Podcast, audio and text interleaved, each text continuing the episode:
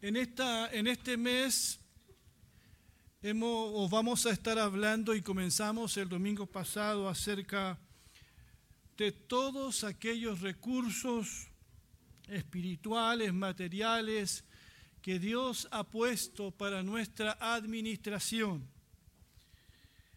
Así que vamos a seguir hablando de este tema que tiene muchas aristas porque Dios nos ha entregado muchos dones y recursos para nuestra administración. Y la semana pasada estuvimos hablando de que somos responsables de esta vida que Dios nos da, del cuerpo que, que Dios nos da. Hoy nos enfocaremos en dos temas la administración y responsabilidad que tenemos con respecto a este planeta llamado Tierra. Vamos a hablar de la crisis ambiental y también, si el tiempo nos alcanza, de la administración de la familia. De la familia. Quiero comenzar leyendo allí en Génesis 1, 27 y 28. Así que Dios creó a los seres humanos a su propia imagen. A imagen de Dios los creó hombre y mujer, los creó. Luego Dios los bendijo con las siguientes palabras. Sean fructíferos y multiplíquense, llenen la tierra y gobiernen sobre ella. Reinen sobre los peces del mar, las aves del cielo y todos los animales que corren por el suelo. En el capítulo 2, verso 15 de este mismo libro dice, y el Señor Dios puso al hombre en el jardín de Edén para que se ocupara de él y lo custodiara. La creación de Dios es una creación maravillosa. Los cielos y la tierra y todo lo que en ellos habitan realmente es muy precioso el mar, los ríos y todos los seres vivos creados por el Señor. Cuánta riqueza, cuánta hermosura en la hermosa creación de nuestro Dios. Realmente si uno se pone a mirar con los ojos de un hijo de Dios, encuentra que este planeta es una maravilla. ¿Cuántos dicen amén a eso? Especialmente aquellos que han tenido la oportunidad quizás de conocer otros mundos, otros lugares, ¿verdad? Estarán muy de acuerdo que Dios hizo un mundo precioso. Tan glorioso, tan maravilloso es que el salmista dijo esas palabras. Los cielos cuentan la gloria de Dios. El firmamento proclama la obra de sus manos. Un día transmite al otro la noticia, una noche a la otra comparte su saber, sin palabras, sin lenguaje, sin una voz perceptible, por toda la tierra resuena su eco. Sus palabras llegan hasta los confines del mundo. Dios ha plantado en los cielos un pabellón para el sol y este como novio que sale de la cámara nupcial se apresta cual atleta a recorrer el camino.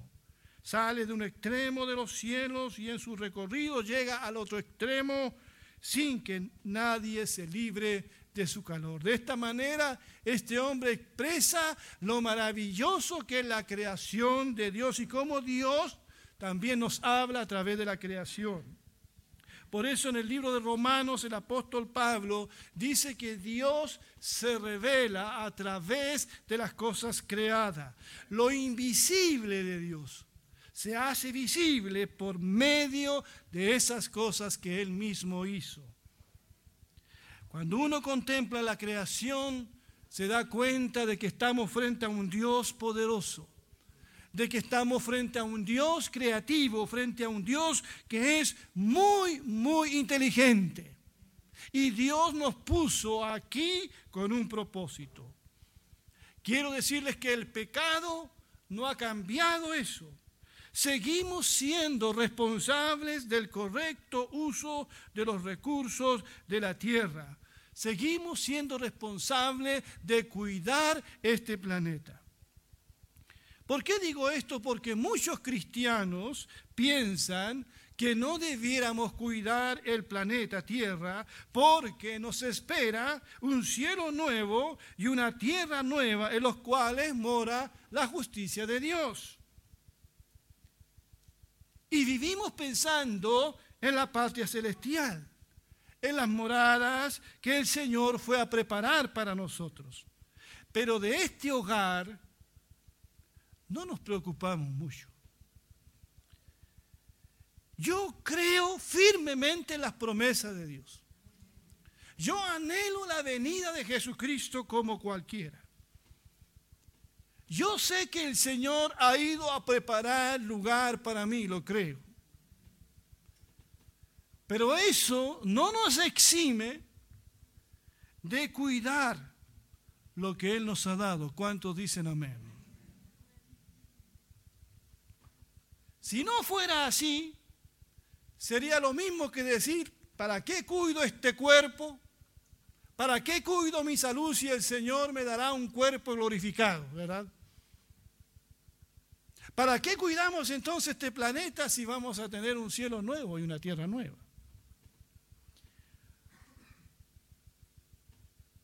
En Romanos capítulo 8, aquí hay un grito un grito silencioso y quizás no tan silencioso. Un gemido. Dice la palabra, la creación aguarda con ansiedad la revelación de los hijos de Dios, porque fue sometida a la frustración. Esto no sucedió por su propia voluntad, sino por la de aquel que así lo dispuso. Pero queda la firme esperanza de que la creación misma ha de ser liberada de la corrupción que la esclaviza, para así alcanzar la gloriosa libertad de los hijos de Dios.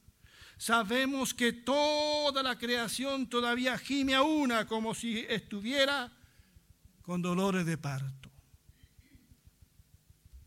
Este planeta, esta creación está gimiendo, dice la palabra. Yo no sé si usted escucha el gemido de la creación. Cada sequía nos, está diciendo que este planeta gime. El mar nos, nos advierte que este planeta está gimiendo. Este planeta está sufriendo. Y yo no sé si nosotros percibimos de alguna manera el gemido de la creación. Hemos hecho oídos sordos a aquellos que nos alertan por la continua contaminación del aire, de los mares, de los ríos, de los alimentos, en fin, de todo cuanto ha tocado lamentablemente la mano del hombre. El planeta entero está sufriendo por el cambio climático provocado por el hombre, por las actividades extractivas irresponsables, por la ocupación de campos verdes dedicados a la agricultura. Todos hemos oído de estas cosas, de los desechos industriales y domésticos, de los combustibles fósiles causantes del efecto invernadero. ¿Para qué decir de los millones y millones de toneladas de basura que todos los días se bota sin que se recicle? Y todos también hemos escuchado de las buenas intenciones, entre comillas, buenas intenciones de los gobiernos del mundo que toman acuerdos para proteger el planeta, para proteger el medio ambiente. Pero lamentablemente los intereses económicos de las grandes potencias como Estados Unidos, como China, los intereses económicos de los hombres poderosos de este mundo prevalecen. Y esos acuerdos que se toman no se cumplen. Por lo tanto, vamos a seguir viendo cómo los ríos, cómo los lagos, cómo los glaciares desaparecen. en nombre del progreso. Y la tierra, y la tierra sigue gimiendo como una mujer a punto de dar a luz. Porque la tierra sufre de alguna manera el pecado del hombre. Porque mis queridos hermanos y amigos, la Biblia nos habla de esta profunda relación que existe entre el universo y el hombre.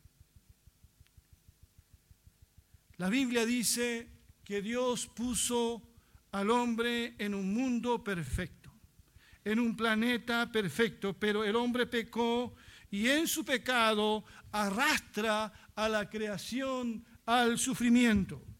Dice Génesis 3, y, y al hombre dijo, maldita será la tierra por tu causa. Con dolor comerás de ella todos los días de tu vida. Espinos y cardos te producirá y comerás plantas del campo. Con el sudor de tu rostro comerás el pan hasta que vuelvas a la tierra, porque de ella fuiste tomado, pues polvo eres y al polvo volverás. A partir de Génesis capítulo 3, la creación gime por su liberación. Dice la Biblia que la creación gime a una. Es un gemido universal. La creación fue sujetada, dice, a vanidad, a frustración y corrupción y seguirá padeciendo estas cosas por causa de la avaricia del hombre. Muchos se preguntan, y he leído esta semana algo al respecto sobre si es posible el desarrollo sustentable, o sea, el desarrollo económico compatible con la conservación del medio ambiente. Pero conociendo el egoísmo del ser humano y su hambre de tener y de tener más, esto es muy difícil que se pueda dar. Por eso este paraíso se está convirtiendo en un lugar poco amigable y el gran responsable es el hombre. Pero ¿qué tiene que ver esto con nosotros? Nosotros, los cristianos, nosotros aquí, miembros de esta iglesia, ¿qué nos importa? ¿Qué podemos hacer al respecto? Muchos cristianos frente a todo lo que está pasando suplican por la venida del Señor. Hay otros que se desentienden totalmente del problema. Quizás alguien diga que lo que hagamos no tendrá ningún impacto frente a tan gigantesco problema mundial. Pero ¿cómo asumimos nuestra cuota de responsabilidad? Lo primero que tenemos que hacer es tomar conciencia del problema. Porque como que no tomamos conciencia. Miramos lo que está pasando, cómo se extinguen y desaparecen criaturas que Dios hizo, cómo el mar es saqueado, en fin, cómo el aire es contaminado, pero no tomamos conciencia. Debemos entender una cosa, que este mundo y todas las cosas que están en este mundo, Dios las hizo. Es creación de Dios y por lo tanto pertenecen a Dios. Y la palabra de Dios nos dice, ustedes escucharon, Dios ha entregado este mundo a nuestra administración. Y debemos entender eso. Y mientras estemos aquí, debemos hacer todo lo posible por cuidarlo. ¿Cuántos dicen amén? Haciendo pequeñas cosas. Por ejemplo, no contaminar donde quiera que vivamos o vayamos. ¿Quién no ha visto personas, por ejemplo, lanzando basura mientras conducen un automóvil? Quizás hemos visto personas contaminando playas con desechos plásticos, quemando basura irresponsablemente y han provocado quema de bosques milenarios. Debemos colaborar en campañas que ayuden al cuidado del medio ambiente. Yo recuerdo hace varios años atrás, porque esto se hizo muy común hace un par de años aquí, de no vender, eh, no entregar bolsas de basura a los supermercados. Pero la, la, comuna de Pucón fue la primera que empezó con esto, hace ya algunos años atrás, porque se dieron cuenta que había que empezar haciendo algo.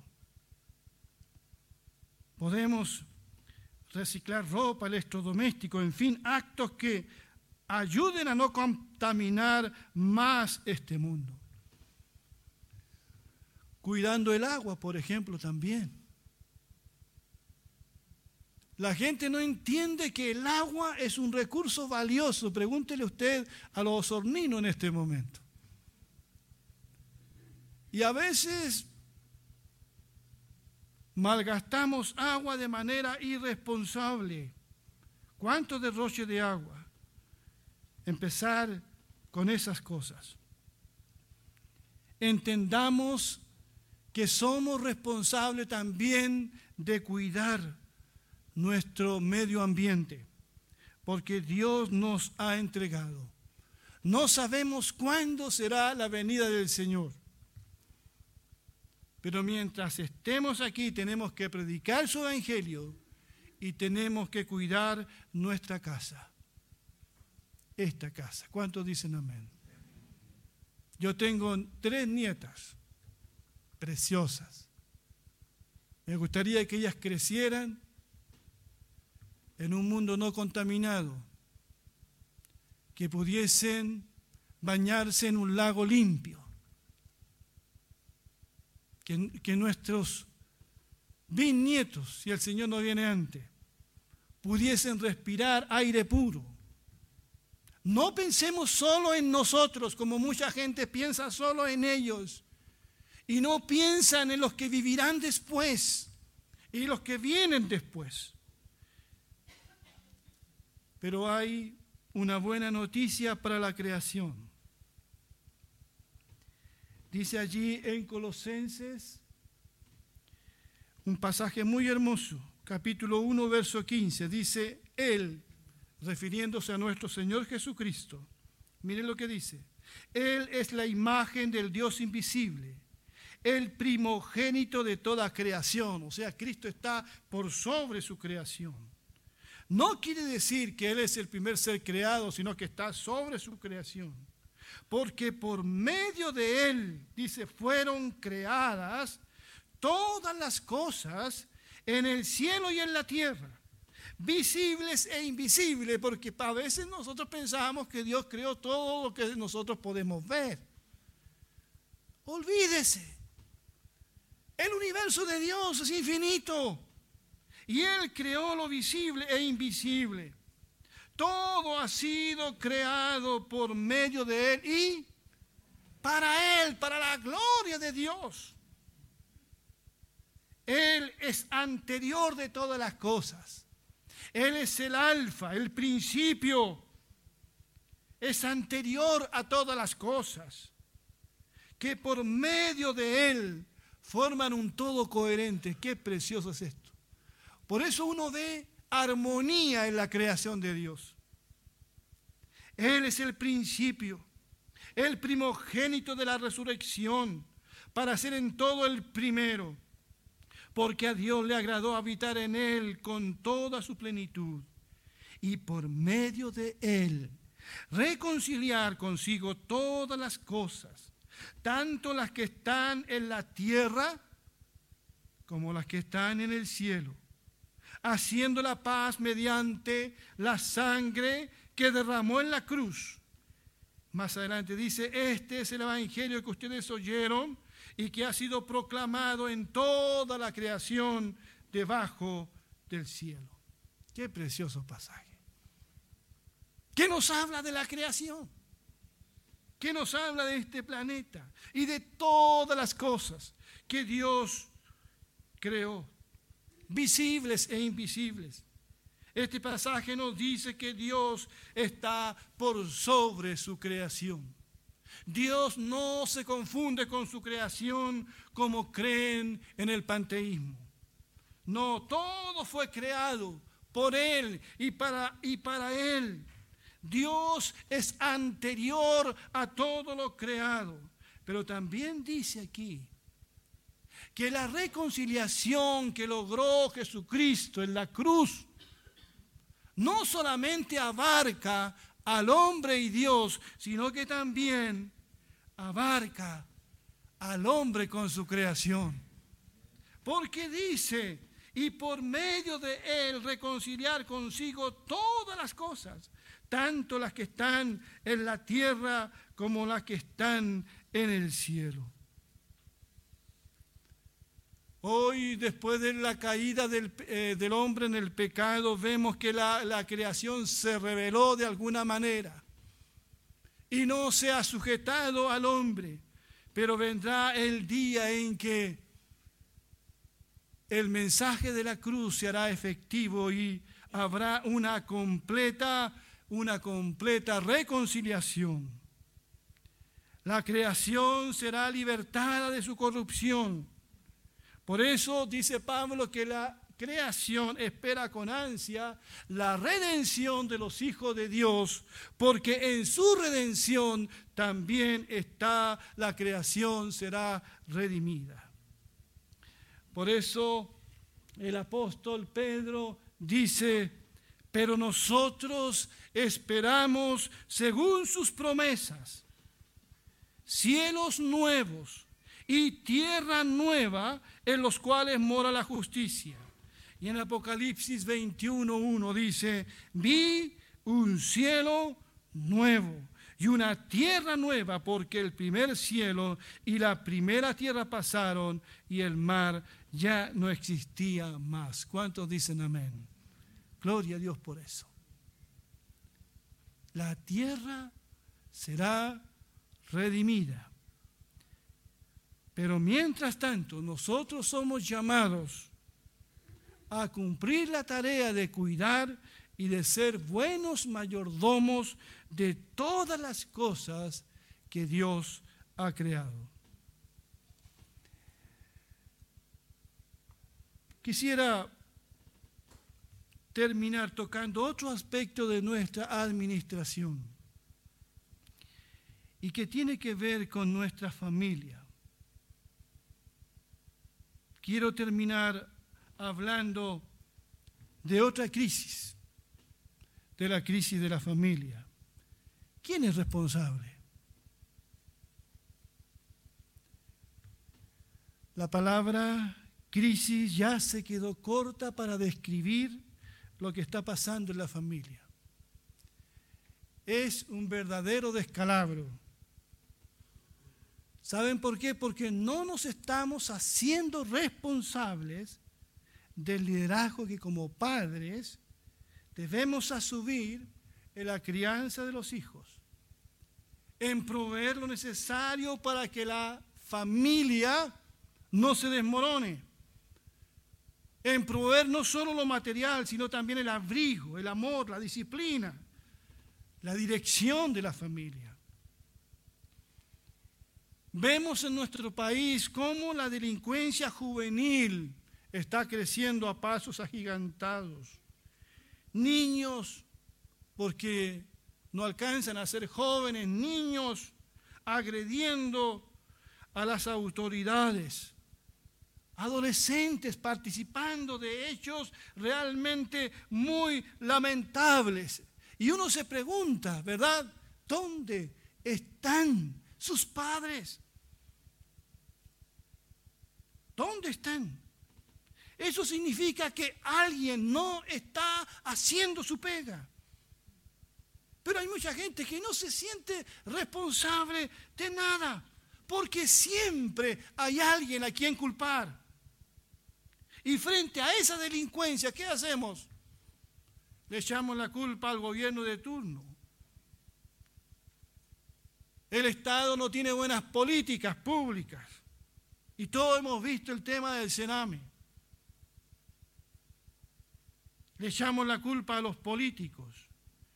Le echamos la culpa a los maestros, al colegio, a la sociedad. Otros dicen es el sistema, a la iglesia. Pero ¿dónde está focalizado el problema? Y de esto es lo que nadie habla. ¿Dónde parte todo? ¿Dónde nace todo? Este salmo lo aclara tan bien. Dice, dichosos todos los que temen al Señor, los que van por sus caminos, lo que ganes con tus manos eso comerás. Gozarás de dicha y prosperidad. En el seno de tu hogar, tu esposa será como vid llena de uvas alrededor de tu mesa. Tus hijos serán como vástagos de olivo. Tales son las bendiciones de los que temen al Señor. Que el Señor te bendiga desde Sión y veas la prosperidad de Jerusalén todos los días de tu vida. Que vivas para ver a los hijos de tus hijos y termina diciendo que haya paz en Israel. Este salmo primero habla de un padre, de un líder, de un administrador, verdad, de la familia. Pero este padre, ¿qué es lo que hace? Respeta a Dios, anda en los caminos del Señor y por lo tanto tiene la bendición de Dios. Después habla de su esposa y su hogar es bendecido. Después de sus hijos, a quienes compara con vástagos de olivo, o sea, son hijos de paz. O sea, este salmo comienza hablando de la familia de este padre. Después habla de la prosperidad de la ciudad de Jerusalén, para terminar hablando acerca de la paz del país, que haya paz en Israel. Y ese orden, por si acaso, no es una casualidad. No es casualidad. El gran problema nuestro es que queremos tener una ciudad más amigable, más segura, queremos tener un país con menos delincuencia, sin drogas, sin narcotraficantes, un país más justo, pero sin hacernos cargo de nuestras familias.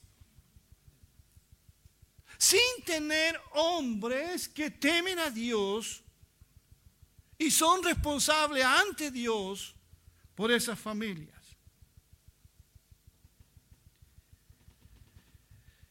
Se ha dicho hasta el cansancio que la familia es el sustento de la sociedad.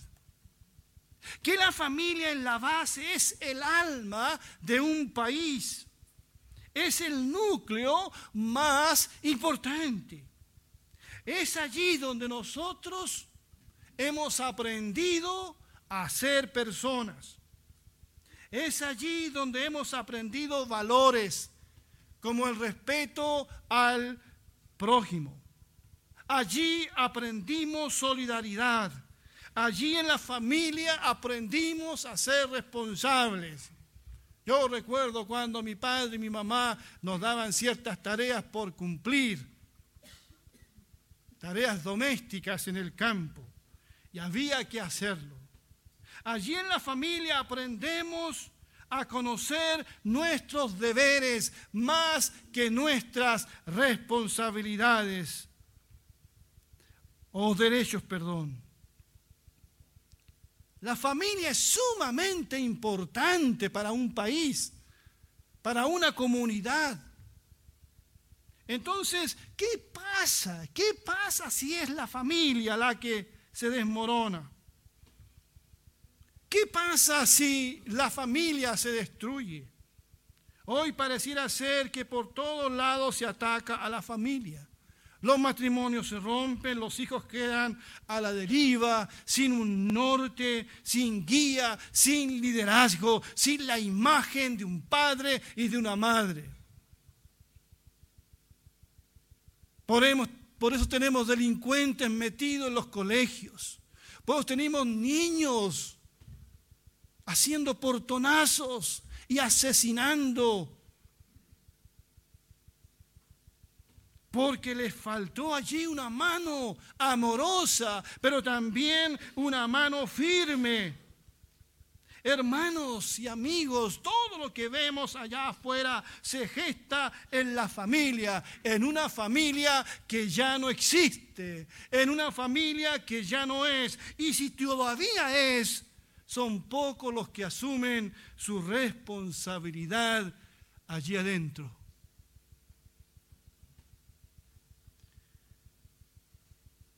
Dios, así como nos entregó este planeta para que lo administrásemos, así como nos entregó esta vida, mi vida preciosa para que yo le dé un buen uso. Así como me dio un cuerpo para que lo cuide para Él. Dios también me ha dado una familia y a ti te ha dado una familia. Y la familia es más importante hasta que la misma iglesia. Porque fue la primera institución que Dios creó. Crea un hombre y a una mujer y constituye la familia. La familia es más antigua que la iglesia. Es el bien más preciado. Si yo quiero contribuir a la paz de la ciudad, a la prosperidad de mi familia, tengo que hacer mi pega en mi casa.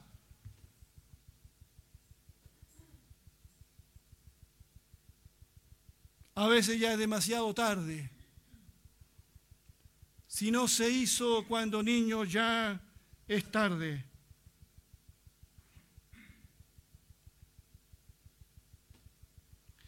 Dios nos ha entregado una familia y somos llamados a ser buenos administradores. ¿Tienes una familia? Cuidémosla. Cuidémonos los unos a los otros. Esa tarea no la hará el gobierno, no harán, no la hará el Congreso, los políticos, al contrario, crearán leyes para destruir la familia. No saben ni lo que hacen, ni lo que hablan. Esa tarea de cuidar tu familia ni siquiera la hará la iglesia. Lo que tus niños aprenden en la escuela dominical no es suficiente. Nuestros niños están las 24 horas del día con nosotros y apenas una hora en la escuela dominical. Porque hay padres que piensan que la iglesia tiene que hacerle la pega a ellos, que el pastor tiene que hacerle la pega a ellos. No sé de dónde sacaron eso. Oye Israel, el Señor tu Dios uno es y amarás al Señor con todo tu corazón y con toda tu alma. Y estas palabras que yo te mando estarán sobre tu corazón y las repetirás. ¿Qué dice? ¿Dónde? Estando en tu casa, al acostarte, al levantarte.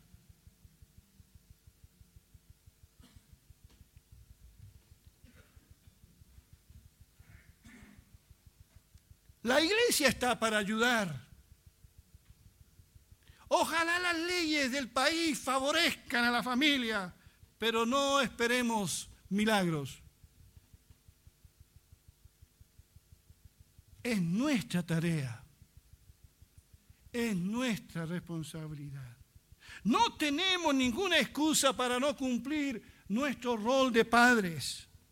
Efesios, ustedes padres, No hagan enojar a sus hijos, sino críenlos según la disciplina e instrucción del Señor.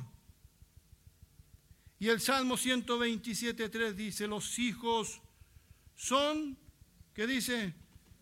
Una herencia del Señor. Los frutos del vientre son una recompensa. Mira qué precioso. Ustedes lo han escuchado muchas veces cuando he presentado niños al Señor. Me han escuchado decir que los hijos son una herencia. Miguel hablará el próximo domingo de la administración financiera, ¿verdad? Hemos hablado de la administración del planeta, de la familia, pero los hijos son una herencia. Es como el tiempo, el tiempo es oro, el tiempo es un recurso valioso, pero los hijos son una herencia dada por Dios y yo esa herencia la puedo despilfarrar o la puedo invertir bien y ganar mucho con ello. Los hijos son una herencia, algo valioso que debo saber administrar.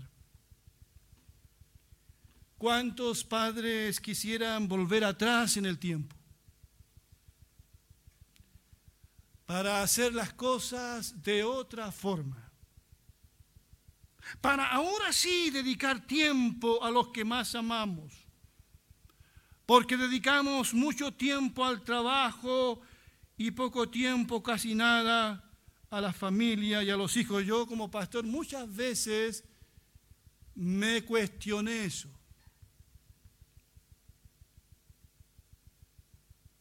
Yo pocas veces he celebrado un cumpleaños en el día que es el cumpleaños. Siempre tiene que ser en la fecha más, más cercana. O no estuve con mis hijos en la etapa adolescente. Mi esposa estuvo más cerca. Pero yo siempre ocupado, a veces en tareas de iglesia. No falto nunca. Y me cuestioné eso. Creo que hubieron cosas que la hice pésimo. Por este afán de cumplir, de ser responsable. A veces uno comete errores. Hay que dedicar tiempo a la familia. Pero no tiempo de calidad como algunos dicen, porque es pura chiva eso, sino también cantidad de tiempo. Cantidad y no solo calidad. Bien, hermanos, hermanas, visitas, jóvenes, yo sé que no he dicho nada que ustedes no sepan. Nada. Solamente he querido recordar algunas cosas. Recordar que estamos en esta vida para administrar bien todo lo que Dios nos ha entregado. Y lo único que puedo decir es que Dios nos ayude. Vamos a ponernos de pie, por favor.